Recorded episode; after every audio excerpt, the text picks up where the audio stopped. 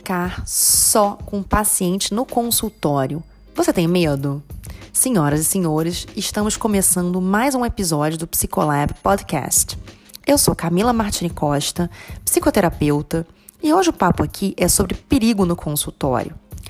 Já vou fazer uma pergunta para você, Psi. Você tem medo de ficar sozinha com o paciente no consultório? Você já passou por alguma situação estranha, assustadora ou de risco? Conta pra gente, conta lá na hashtag TeamPsicolab no nosso Instagram, que é o arroba psico.lab. Hoje vamos falar do consultório presencial. Quem nunca passou pela situação de receber um paciente no consultório e ficar receosa, se sentir insegura, né? Já que a gente não conhece nada sobre essa pessoa que está vindo no nosso espaço, né? É, temos um pouco de medo, sim, né? Seja uma situação de um ataque de raiva, de um roubo, ou até mesmo de violência, né? É, física ou sexual, né? A gente tem medo de estar recebendo uma pessoa mal intencionada.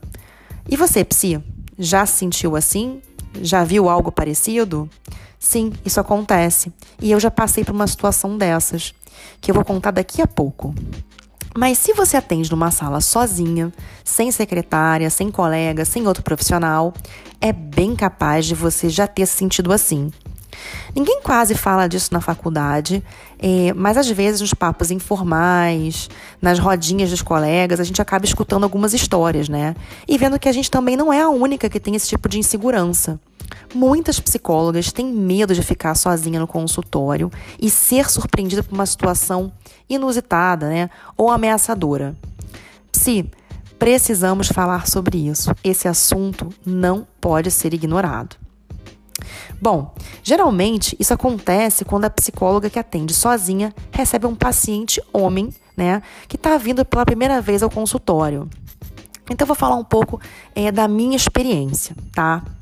Então, eu sempre tive um certo receio, né?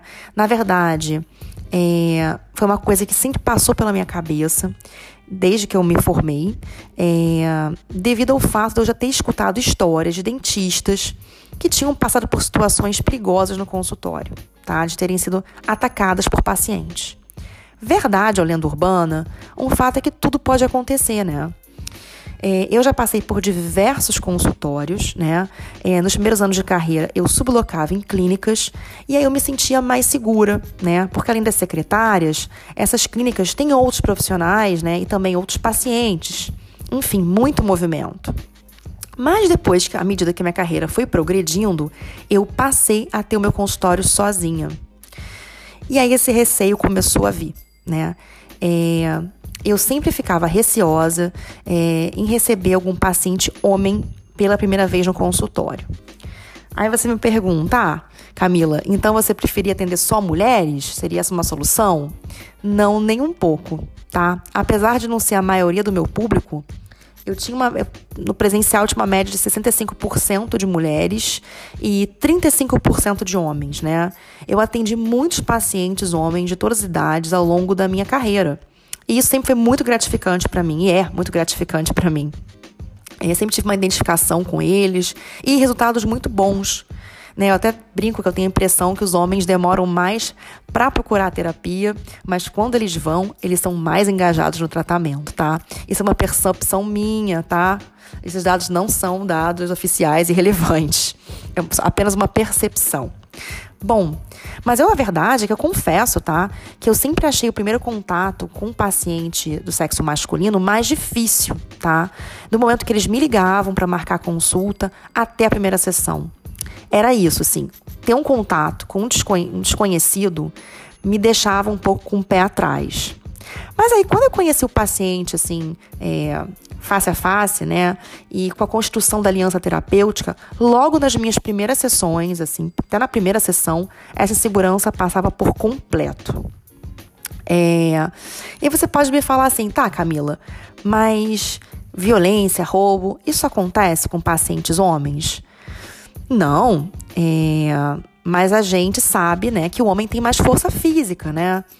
É, mas eu já escutei histórias de mulheres, uma inclusive de uma mulher que teve um ataque de fúria e quebrou todo o consultório da psi. Então, não, não são só são os homens, né? Mas eu já passei por uma situação bem complicada, tá? É, uma vez que eu recebi um paciente de uns 20 anos que veio por indicação de uma psiquiatra, né?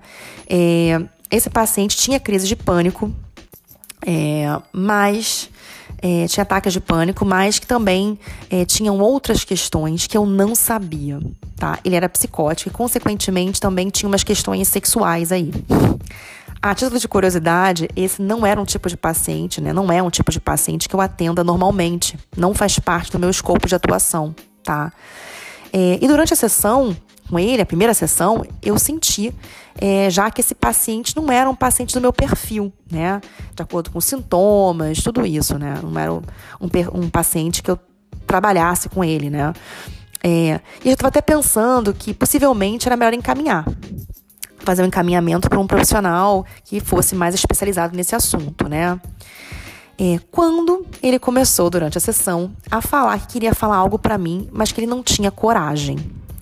Ele passou a, sessão inteira enrolando na hora de falar, fugindo do assunto, e na hora de ir embora ele resolveu que ele ia falar. Né, o tal efeito a gente chama de efeito maçaneta, né? O paciente passa a sessão inteira falando de, de coisas aleatórias ou não falando, Aí quando tá acabando a sessão, ele vai lá e solta uma bomba, sabe? Tipo isso. Então a gente chama isso de efeito maçaneta. Vocês conhecem essa expressão? Pois bem. Enfim, só que nesse efeito maçaneta aí, ele me fez uma série de comentários um tanto sexuais sobre a minha pessoa e me pediu para fazer certas coisas que eu não vou nem falar aqui, porque esse é um podcast de família. Mas brincadeiras à parte, né, foi bem pesado para mim, né? É, depois, ele se inclinou e puxou o meu pé. Sim, é, na época eu atendia no, no, consultório, eu tinha tanto uma mesa, né, um setting de uma mesa, mas também tinha um sofá e uma poltrona. E esse sofá e a poltrona é, não tinham uma distância muito grande. Então ele se inclinou e ele puxou o meu pé. É, mas a tocar no meu pé, puxar, não puxou com força, mas é, enfim, começou a puxar para ele meu pé, querer tocar. Enfim. Como ele não me atacou assim, de, com, rap, com rapidez, não partiu para cima de mim, eu simplesmente puxei meu pé de volta. E eu falei para ele tranquilamente, assim, que aquele comportamento era inapropriado comigo naquele contexto, né? é, que esse tipo de coisa ele poderia falar para a namorada dele, né? Mas que eu não era a namorada dele, e sim a psicóloga dele, né? Como psicóloga, ele poderia me falar o que se passa, que se passa na cabeça dele, mas não a ponto de me propor certas coisas. Bom, como a sessão tinha já acabado, né? Porque ele falou isso bem no finalzinho mesmo, eu finalizei ali, né? É, e o paciente, na época, né, é, o paciente tinha vindo até com acompanhante, eu, não tava, eu realmente não estava sozinha, né? Eu abri a porta, levei ele até a porta, ele estava com o acompanhante dele lá. É, mas logo depois da sessão, né, eu falei que eu não poderia mais atendê-lo, é, pois eu não me achava uma profissional adequada para ajudar ele nas questões dele. E encaminhei ele para um profissional homem, que por sinal é, é referência em questões sexuais eu senti que era a melhor coisa a se fazer, né? É, depois a psiquiatra ainda me ligou, ainda quis me convencer a voltar a atender ele. É, ela tinha me encaminhado esse paciente, porque eu tinha uns outros dois pacientes que também eram pacientes dela.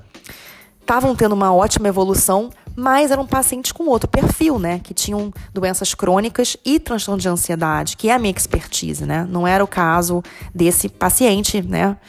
Então eu disse que depois do ocorrido, né, para psiquiatra, é, que depois que aconteceu, já na primeira sessão, eu não me sentia mais à vontade de atender esse paciente, né? Não tinha condições de levar um tratamento assim. E que isso é comprometer a aliança terapêutica, né? Que é um, favor, um, um fator é, imprescindível para o tratamento.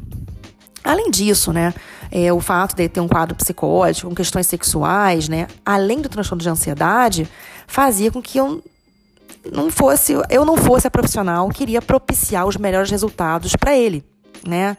É, e que por esses motivos eu já tinha encaminhado ele para outro profissional mais adequado. Viu, Psi? Encaminhar faz parte, ok? Para aqueles que têm medo de encaminhar. é, a verdade é que o risco também pode estar ligado ao nicho, né? Não é uma certeza, mas é uma tendência.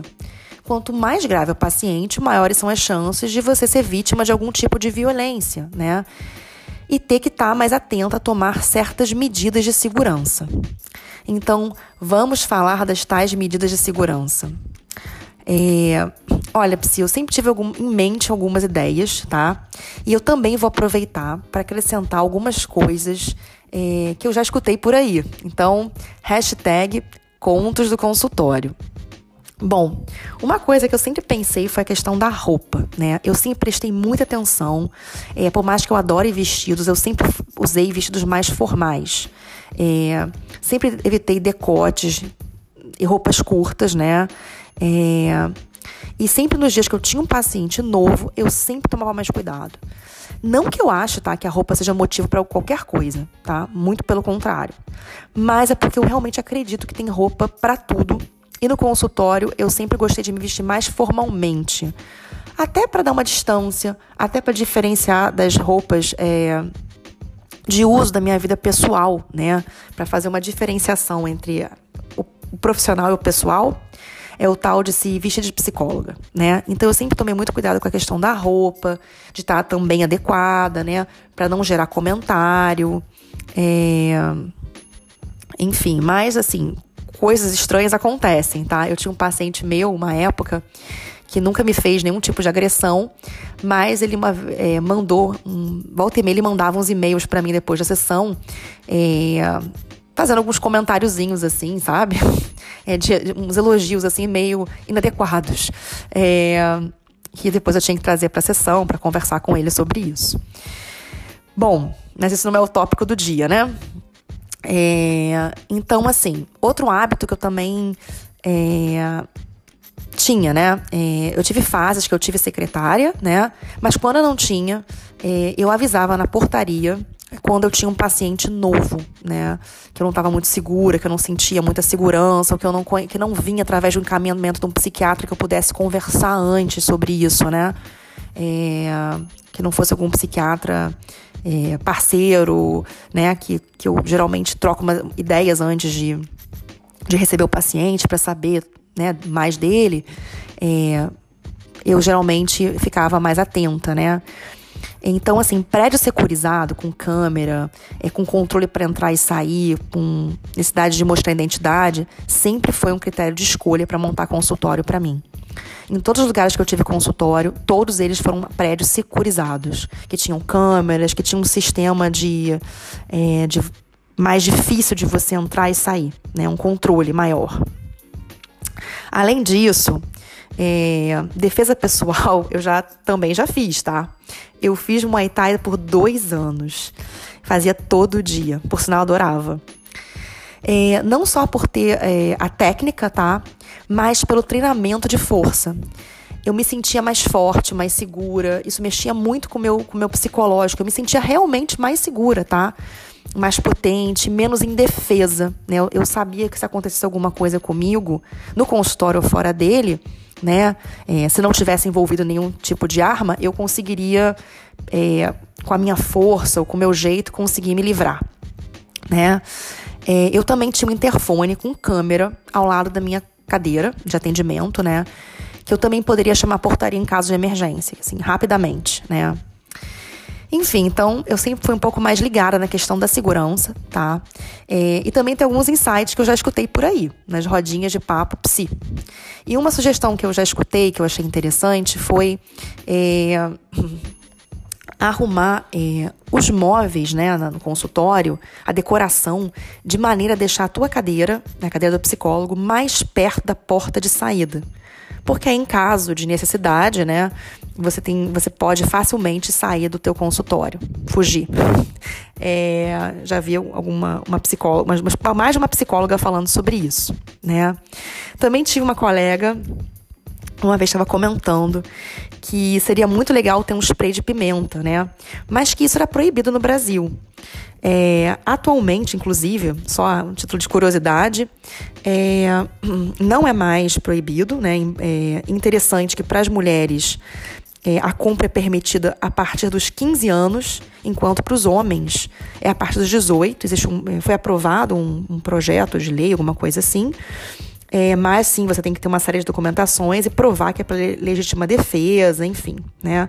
Se você usar ele, se não for para legítima defesa, você, você realmente responde, enfim. Tem uma série de regulamentações, né? Só a título de curiosidade, tá certo? Gente, lembrando que esse é apenas um bate-papo. Eu tô contando experiências e coisas que ouvimos por aí não são necessariamente recomendações do Psicolab. Então, psi, se informe, tá? Caso você tenha alguma dúvida e busque medidas de proteção caso você não se sinta segura sozinha, tá? Esse é um tema relevante, mas que ninguém fala. Então eu achei bem interessante trazer essa pauta. Bom, então me conta você agora. Você se sente insegura? E essas ideias a respeito de medidas de segurança? Você já pensou nisso? Você tem alguma tática em particular? Se você quiser participar desse bate-papo, faz uns, faz uns stories no seu Instagram e marca o nosso arroba psico.lab, que a gente vai adorar saber da sua opinião ou a sua experiência sobre o assunto. Bom, é isso. Então, Psi, vamos finalizar esse episódio por aqui e eu te vejo no próximo Psicolab Podcast. Tchau, tchau.